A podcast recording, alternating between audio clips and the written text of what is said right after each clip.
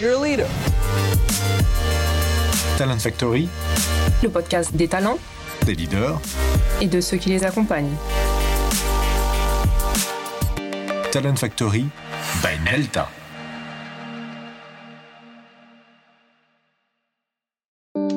Je suis Michel Font, le fondateur de Nelta, cabinet de formation de haut potentiel et de dirigeants et de design de parcours de talent management.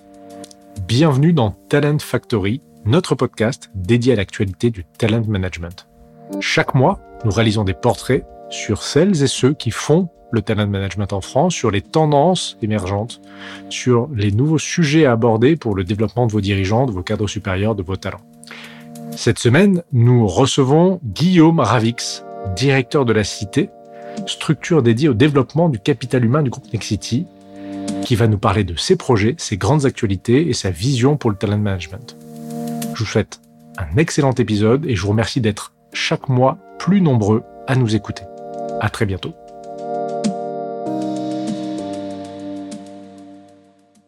Bonjour et bienvenue dans la séquence portrait de Talent Factory by Nelta. Aujourd'hui, je reçois Guillaume Ravix, directeur de la Cité, structure dédiée au développement du capital humain du groupe Nexity. Guillaume, bonjour. Bonjour Michel. Bienvenue dans Talent Factory. Guillaume, comme tu le sais, à travers ce portrait, on va aborder trois grandes thématiques. Euh, un, ta trajectoire pour inspirer nos auditeurs qui s'intéressent aux carrières dans le talent management. Deux, ta vision, tes conseils sur les enjeux, les tendances de développement des dirigeants. Et puis trois, tes bons plans pour partager des retours d'expérience, des partenaires, des bonnes pratiques avec tes pairs. Mais pour commencer, comment devient-on directeur de la Cité, la structure dédiée au développement du capital humain du groupe Nexity Et peut-être même, euh, avant toute chose, est-ce que tu peux nous présenter Nexity, euh, ses métiers et ses chiffres clés? Alors avec plaisir. Nexity, on est leader en France. Nous sommes la première plateforme de services à l'immobilier autour de quatre clients, les particuliers, les entreprises, les collectivités et les clients institutionnels, et nous les accompagnons tout au long de leur parcours immobilier. Donc aujourd'hui, je suis primo-accédant, j'achète un appartement, je peux aller chez Nexity. Euh, je suis une entreprise, euh, je peux faire appel à Nexity. De A à Z, vous m'accompagnez. Exactement. Il y a combien de personnes chez Nexity alors, Nexity, c'est 8500 collaborateurs principalement en France, avec quelques implantations dans la première couronne européenne, pour 4,9 milliards de chiffre d'affaires. Vous êtes un groupe coté? Exactement, nous sommes cotés au SBF 120. D'accord. Comment on arrive dans ce groupe-là? Par hasard Par rencontre Qu'est-ce que tu avais fait avant? Alors, un peu avant Nexity, euh, j'ai plutôt euh, œuvré euh, dans le monde du conseil, on va dire. Donc j'ai fait un bref passage chez Accenture et puis après dans des cabinets. alors aujourd'hui on appellerait ça des startups. Moi j'appelle plutôt ça des cabinets à taille humaine. Nexity était un de mes clients, donc je suis arrivé voilà, une, euh, au travers d'une rencontre euh, chez Nexity, grand classique. Donc en fait, il y a un fil rouge dans tout ça. Euh, d'une part, la partie accompagnement du changement et finalement un travail toujours dans des contextes de transformation d'entreprise. Et puis l'autre majeur qui est le sujet de développement des compétences et du learning, etc., des talents. en, en général. Donc en récap, je dirais que ce que j'aime faire, c'est transformer et développer une organisation par le développement des femmes et des hommes qui la composent et ça tombe plutôt bien parce que c'est ce que je fais aujourd'hui chez Nexity. Et comment tu expliquerais la cité à quelqu'un qui connaît pas Nexity C'est un ovni. Euh, c'est quelque chose que vous avez créé récemment. Euh, ça date de quand la cité? Ça a deux ans de mémoire? Exactement. Et, c'était quoi l'arrière-pensée derrière tout ça, le message que vous vouliez envoyer? Donc en fait, la cité, elle a la convergence de euh, trois grandes inflexions. Premièrement, l'ambition de notre président, qui a dit qu'il souhaitait faire de Nexity une entreprise où on vient aussi pour grandir et pour se développer, et ça, c'est une inflexion qui est intéressante parce qu'elle ouvre la porte à beaucoup de choses. La deuxième chose, c'est que le contexte qu'on vit tous euh, depuis euh, déjà plusieurs années, mais euh, la crise a accéléré tout ça, eh bien fait qu'aujourd'hui, dans cette complexité, dans cette incertitude, les entreprises ont de moins en moins la main sur les choses. Et finalement, le seul avantage compétitif qui demeure pour une entreprise, bah, c'est développer en continu les compétences de ses collaborateurs. Et puis euh, la troisième chose, qui est sans doute plus liée à la typologie de Nexity, qui est que nous sommes un groupe d'immobilier coté et en fait on est le seul groupe de notre taille à ne pas posséder d'immobilier. Donc en fait, notre premier capital, c'est pas des murs, c'est les collaboratrices et les collaborateurs qui chaque jour font la différence auprès de nos clients. Donc la convergence de tout ça fait que euh, euh, naturellement, on a eu envie, euh, et c'est le projet que j'ai défendu chez nous auprès de la direction générale, de créer une entité entièrement dédiée au développement du capital humain, et on l'a fait finalement comme une espèce de spin-off de la direction du développement RH que je pilotais précédemment. Alors, si, si je fais le, planning à l'envers, on a dit que ça a deux ans. je, me souviens, je pense presque comme c'était hier, de, de l'inauguration où tu as eu la gentillesse de m'inviter qui est, je pense, le dernier événement auquel j'ai dû participer sans masque. Euh, en fait, vous êtes vous êtes quasiment né avec le Covid dans la foulée. Euh, comment tu as réussi à adapter ce qui était, j'imagine, le plan de départ, euh, d'être très présent, euh, à euh, un moment où en fait tu, tu, dois développer des gens que tu peux plus recevoir, que tu peux plus voir, que qu'il est beaucoup plus difficile d'écouter. Alors là, on reprend un peu le fil, mais comment vous avez réussi à vous adapter à ça? Alors pour répondre à ta question, Michel, je vais juste peut-être rebrosser quelles sont les trois grandes responsabilités qu'on adresse euh, pour le groupe. Premièrement, c'est développer les compétences et l'employabilité pour l'ensemble de nos parties prenantes. C'est-à-dire qu'on soit dirigeant, qu'on soit manager, qu'on soit collaborateur et même les futurs talents, puisqu'on interagit beaucoup avec les étudiants. Eh bien, la cité euh, va euh, offrir plein d'opportunités pour développer ses compétences, pour apprendre, pour grandir. Le deuxième axe, c'est d'accélérer la transformation du groupe. Alors, hmm. on parle beaucoup de transformation. Là où nous, on va œuvrer en priorité, c'est sur les sujets de transformation managériale. Et ça, c'est un peu euh, never-ending process. Hmm. Et puis, sur les sujets de la transformation des modes de collaboration, c'est-à-dire comment on bascule sur des modes plus collaboratifs, plus collectifs. Donc c'est tout ce qui touche un peu ce qu'on met en général sous le chapeau New Ways of Working. Et puis la troisième responsabilité qui est la nôtre, bah, c'est de continuer à attirer les talents puisque Nexity est un groupe euh, avec une croissance euh, rapide. Tout ça, on l'assume avec une philosophie qui est de créer le maximum de porosité avec le monde qui nous entoure. Parce que la conviction qui est la nôtre, c'est que plus on va se connecter au monde qui nous entoure, c'est-à-dire à nos clients, à nos partenaires, à nos fournisseurs, plus on va euh, comprendre les mutations à l'œuvre et mmh. plus on va les intégrer rapidement pour euh, derrière décliner ça en compétences et rendre ces compétences opérationnelles sur le terrain. Pour répondre à ta question de comment on s'est réinventé, puisque évidemment euh, on a eu un plan au démarrage qui a été un peu bousculé, mais comme pour tout le monde, on a eu un, un impératif qui s'est imposé à nous assez rapidement, qui est que avant que la cité existe, on œuvrait déjà sur ces sujets-là et on n'a pas attendu la cité pour le faire. Donc, euh, le premier point de vue qu'on a pris, c'est celui de nos collaborateurs, qui sont nos clients en interne finalement, de se dire comment on va rendre tangible pour eux, pour nos managers, nos collaborateurs, le fait que la cité est là pour leur apporter davantage que ce qu'ils avaient avant. Mmh. Comment on leur fait toucher du doigt le fait qu'ils vont avoir des opportunités démultipliées. Parce que bien sûr, la création de la cité, elle a généré des changements, mais ça, c'est des coulisses, en fait. C'est hmm. plutôt organisationnel, les équipes, euh, les terrains de jeu, etc. Le premier projet euh, qu'on a complètement repensé, c'est ce qu'on avait imaginé initialement comme le Tour de France de la formation. Donc on s'était dit, euh, on va aller dans chaque région. Nexity a une organisation en région, donc on va aller dans, sur les territoires pour être au plus près de nos clients. Et dans chaque région, on va organiser une journée dédiée à la formation. Avec le Covid, autant te dire qu'on a remballé assez vite nos plans. Et puis on a décidé euh, finalement de faire d'une contrainte une opportunité. Et euh, le Tour euh, de France de la formation est devenu le e-tour. Et donc on a complètement euh, repensé le tout euh, au travers de formats digitaux, etc. Donc en fait, ça, ça a été finalement le premier élan qui, s'est, qui est devenu finalement un rituel puisqu'on le fait chaque année. Et donc le e-tour de la formation euh, un vrai succès. Écoute, en 2021, euh, alors en fait c'est assez simple le principe. Tu as une événementialisation de la formation avec une journée euh, dans chaque région. sur un principe de on vous offre des opportunités supplémentaires à ce que vous avez déjà. Donc tout ce qui est géré dans ces journées, tout ce qui est proposé en termes de formation, ça vient en plus de ce qui existe déjà, avec une plénière le matin, où on a des intervenants locaux, euh, voilà, donc euh, qui est une plénière qui est scénarisée avec euh, des patrons locaux. Et cette année, on a fait témoigner beaucoup de collaborateurs sur un principe de ceux qui parlent, c'est ceux qui font. Donc voilà, on a donné à voir des projets locaux qui matérialisent notre ambition, qui est d'être une plateforme de service, etc. euh, un patron local qui fait lien entre comment euh, la formation et le développement des compétences sert notre stratégie et comment on fait grandir les équipes.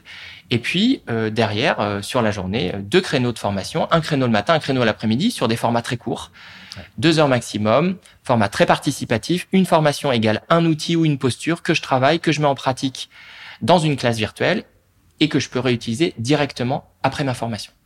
Combien de personnes vous avez réussi à former comme ça en quelques mois sans aller sur le terrain, vous avez pu embarquer combien de collaborateurs? Alors en fait, euh, le e-tour, il s'étale sur trois mois. C'est 11 dates ouais. pour 11 régions.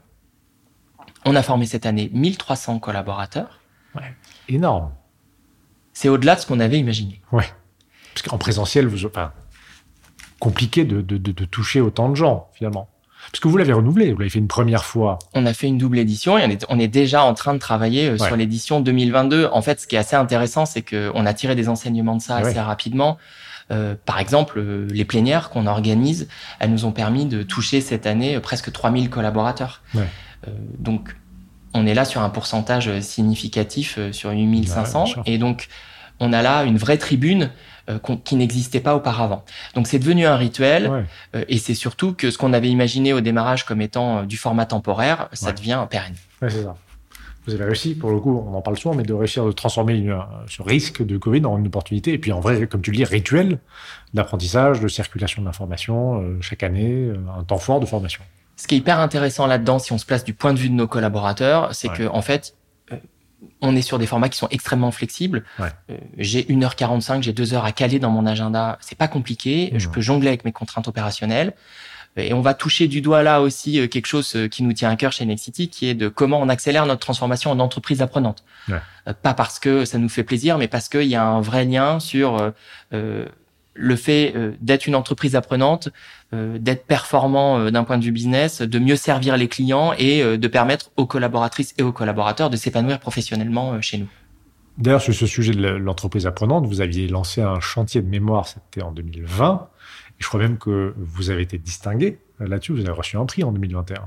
Exactement, tu es bien informé Michel, le chantier de l'entreprise apprenante, c'est un peu aussi, là encore une fois, un, never-ending process, c'est-à-dire que c'est une démarche euh, dans laquelle nous étions déjà lancés.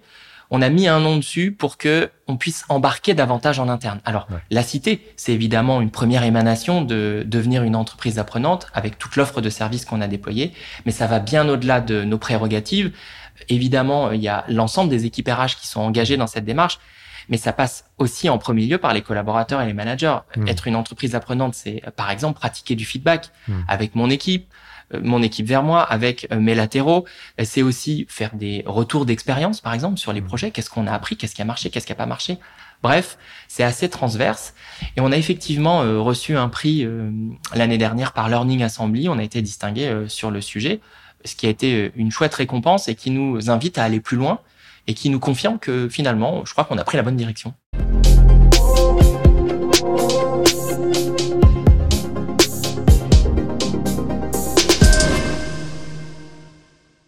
En matière de talent management, aujourd'hui, tu as, tu as combien de dispositifs qui se, qui se croisent ou qui se superposent Enfin, superposent, j'espère qu'il n'y en a pas, mais qui se croisent et qui se complètent? Alors, on est vigilant à effectivement essayer de pas faire de chevauchement entre les dispositifs, mais vraiment de jouer la complémentarité. Ouais. On a un premier dispositif qui s'appelle le programme Next, euh, qu'on présente souvent comme un accélérateur de carrière. On l'a lancé il y a désormais cinq ans.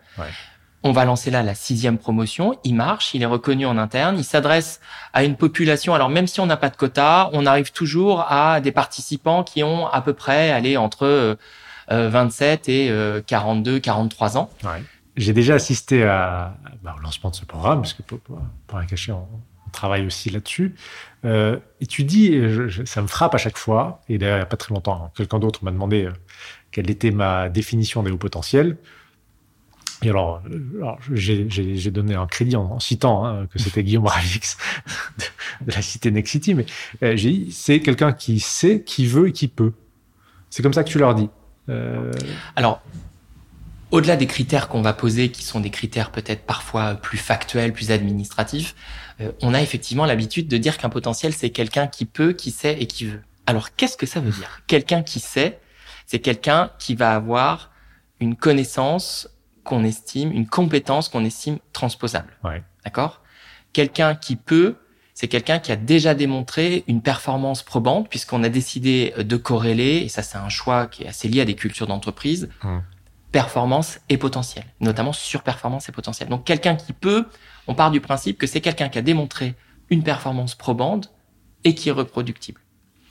Et puis, Quelqu'un qui veut. quelqu'un qui veut, euh, bah, c'est quelqu'un qui va à la fois porter une forme d'ambition, Ouais. d'accord, mais qui va aussi avoir un peu d'humilité. Donc quelqu'un qui veut, c'est euh, voilà quelqu'un qui va être engagé. Nous, on a l'habitude de dire que l'engagement c'est la matérialisation physique de la motivation. Donc c'est un peu un mélange de tout ça. Évidemment, euh, derrière, on va aller aussi euh, s'assurer que la personne elle a une, une forme d'agilité, donc agilité euh, dans euh, ses capacités cognitives. Est-ce que elle a une envie d'apprendre? Est-ce qu'elle Mhm. travaille cette envie d'apprendre? Est-ce que la personne elle a du rebond, etc., etc. Donc tu m'as dit 8500 personnes, c'est le groupe Nexity, et dans Next, c'est trentaine de personnes, 30-35 peut-être? Je- 35 Alors, je dirais. Encore une fois, on n'a pas de quota. Il s'avère que dans ce programme-là, on tombe à peu près toujours à 1% de la population cadre, et donc Ouais. on atterrit à entre 30 et 35 participants, avec en plus, et on est assez fiers de ça parce que c'est un vrai travail euh, de pédagogie en interne, notamment sur toute la partie détection euh, en amont, on a une parité entre hommes et femmes dans le programme. Voilà. Ouais. Donc ça, c'est plutôt euh, chouette parce que finalement, il est représentatif de l'ensemble de nos expertises Hmm. de l'ensemble de nos métiers. Il s'adresse à l'ensemble des filiales euh, du groupe. Ce programme, en quelques chiffres, c'est un peu plus de 140 personnes que nous avons accompagnées euh, depuis le démarrage. 80% des personnes qui suivent le programme ont une évolution, qu'elle soit verticale et ou horizontale. Et puis, on a 10% des personnes qui ont suivi ce programme qui sont rentrées au top 100. Donc ça, c'est pour le programme Next. Au-delà de ce programme, on est en train de travailler euh, sur un deuxième programme qui s'adressera à un niveau un peu plus dirigeant, Ouais. euh, probablement euh, pour des futurs DG, DGA ou patrons de filiales, Ouais. avec un enjeu qui est très clair, qui est après tout ce qu'on a vécu, comment on est capable de préparer nos leaders pour le Next City de demain. Et je reviens un instant sur ce club 100 euh, dont tu as parlé.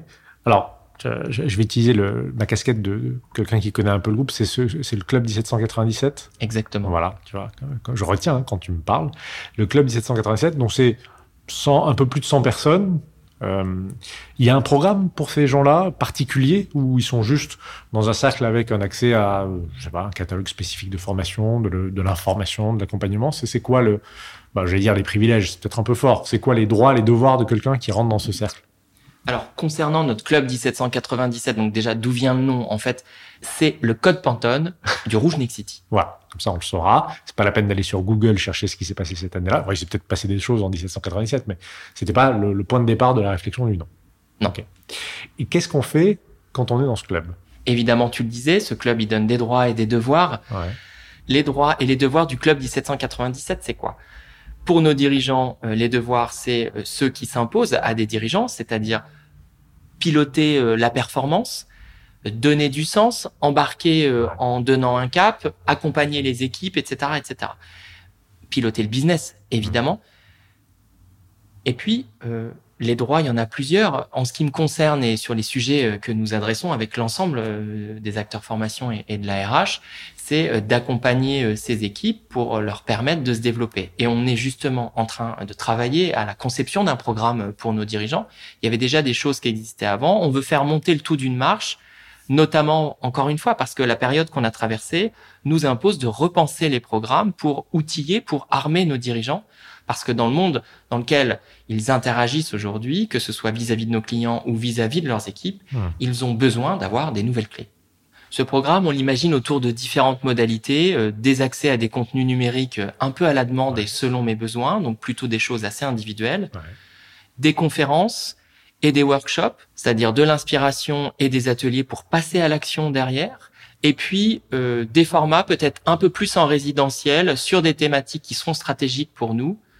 Donc là, on est euh, à cheval sur euh, de la formation et du coaching. Le format résidentiel, il nous plaît bien puisque euh, après ce qu'on a traversé, recréer du lien Ouais, et refaire ensemble des choses, ça a beaucoup de sens pour nous. Donc je récapitule. Tu as Next pour les hauts potentiels. Tu as ce parcours en création pour les dirigeants, le club 1797. Est-ce qu'il y a d'autres dispositifs euh, en réflexion, en création ou existants? Alors évidemment, puisqu'on n'a pas fait, euh, j'ai envie de dire, un vœu d'élitisme, on s'adresse à l'ensemble de nos collaborateurs. On a euh, des offres de formation euh, réparties par thématique. On a un bloc qu'on appelle formation pour tous, qui là va adresser tous les sujets, peu importe mon métier d'appartenance, donc les soft skills évidemment euh, qu'on travaille pour en faire un socle euh, compétitif pour nos collaborateurs. On a euh, des formations et des parcours qu'on appelle des académies métiers qui sont conçus comme des écoles internes par filière métier. Donc là, on a des choses pareilles qui sont très compétitives puisque les parcours des académies, c'est des parcours qui vont durer 24, 36 mois, etc. On a également notre centre d'entraînement managérial qui est là et tout l'arsenal euh, pour nos managers, qu'on soit manager de proximité ou manager de manager, donc mmh. avec de la formation, du coaching, des modalités de co-développement, des universités managériales.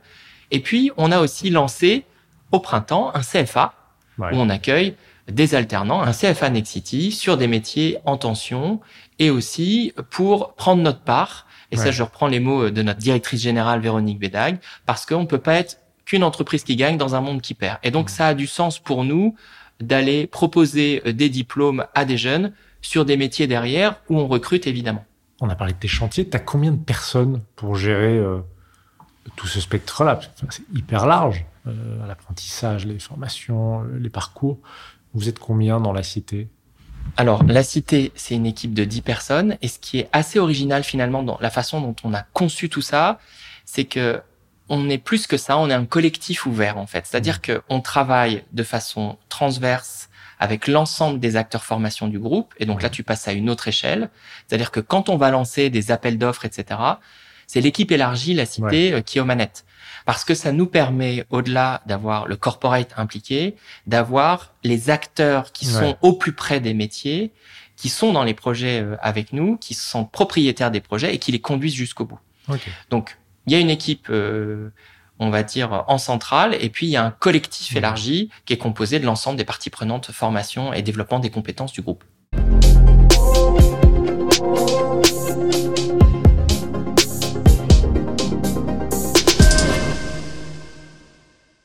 Le conseil que tu donnerais à un, talent, un nouveau collaborateur qui rejoint le groupe, qui a envie de se développer, qui a envie d'être un peu acteur? Tu l'as dit, hein, je reprends euh, ton, triptyque. Il y a ceux qui euh, savent, qui veulent, qui peuvent. Celui qui veut, il a envie de se développer, il a envie de se, euh, il a envie de se prendre en main, tout simplement.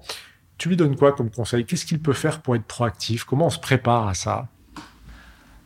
Pour les conseils, je serais assez pragmatique je pense qu'il y a un sujet autour de la curiosité, de l'ouverture et plus généralement de l'envie d'apprendre. Est-ce que je suis capable de me nourrir de plein de choses différentes et finalement de les transposer dans ce que je fais? Ouais.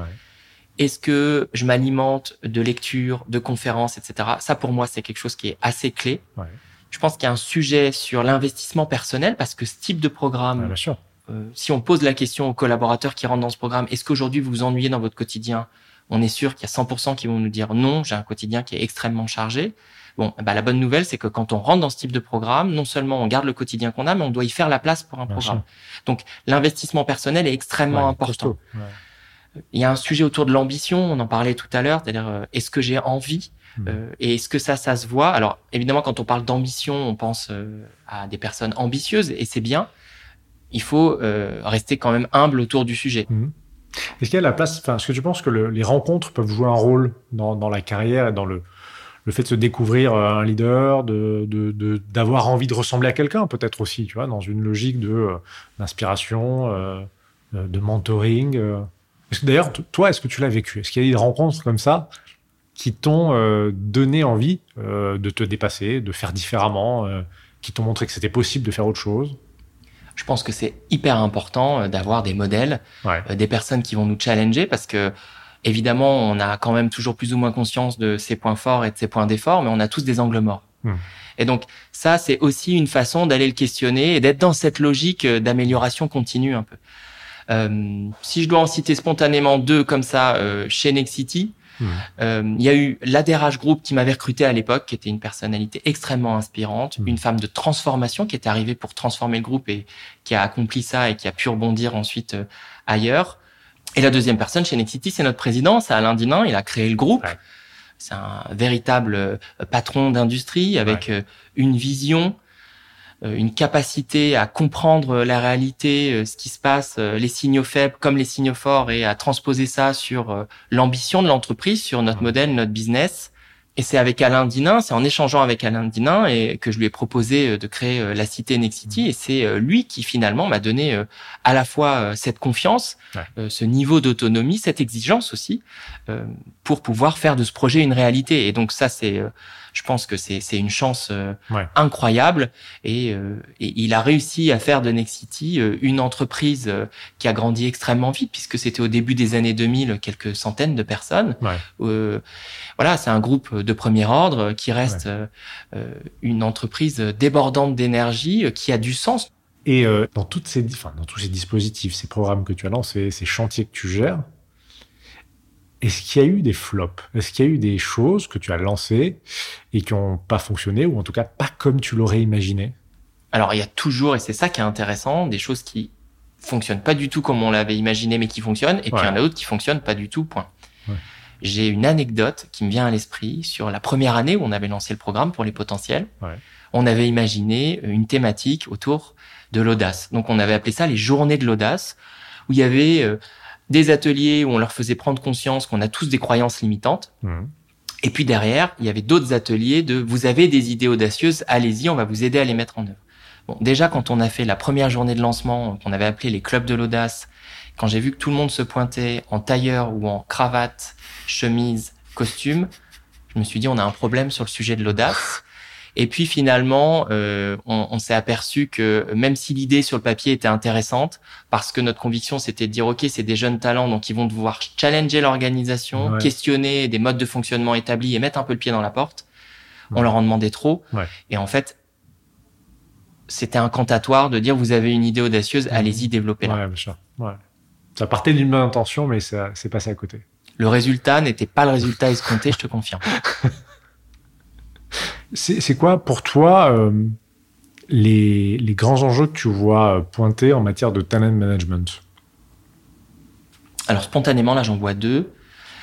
Je vois déjà, euh, si on se met du côté euh, de ceux qui conçoivent les programmes, je mmh. vois un sujet de comment on garantit pour les bénéficiaires de ces programmes une belle expérience. D'accord? Mmh. Donc une belle expérience, ça veut dire quoi? Ça veut dire que finalement, ce qu'on a vécu, euh, à accélérer le fait qu'on a une porosité qui est à 100% entre le pro, le perso. Donc comment je suis capable, pour mes talents, de garantir une expérience sans couture?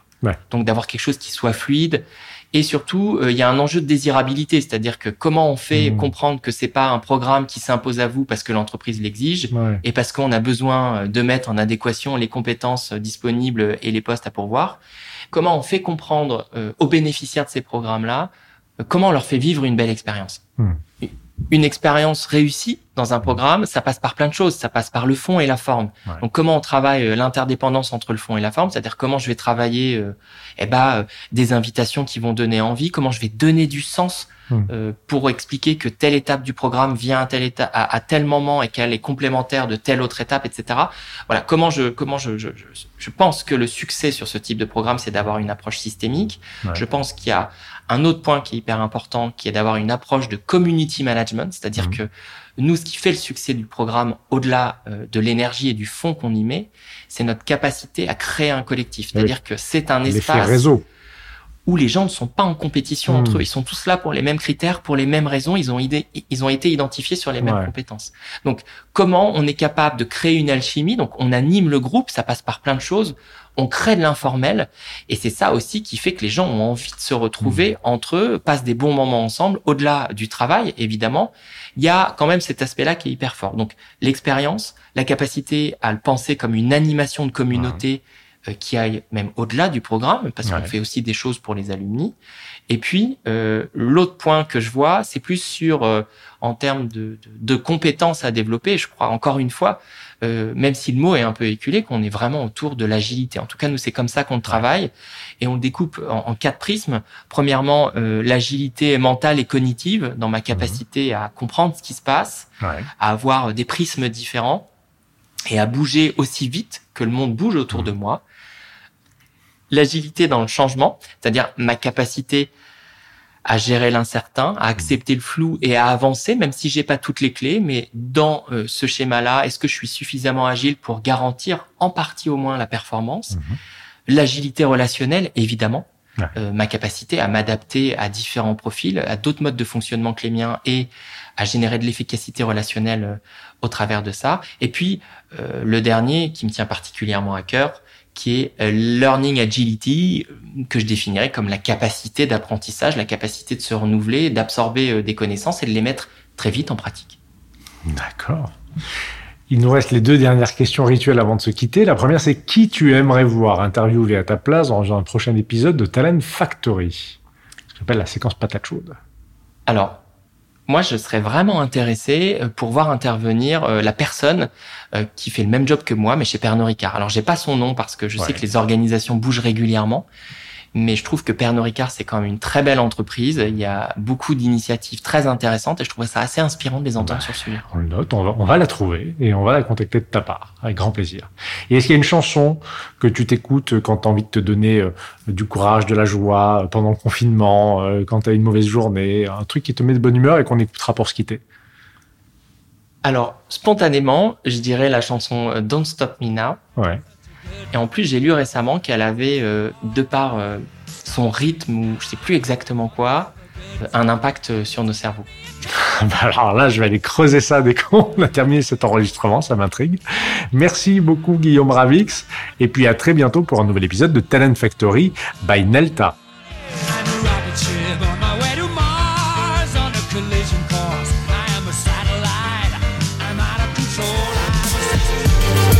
Merci à Guillaume Ravix pour ce témoignage. Merci à vous qui êtes chaque mois plus nombreux à nous écouter. C'est un vrai plaisir pour nous de partager avec vous toute cette information.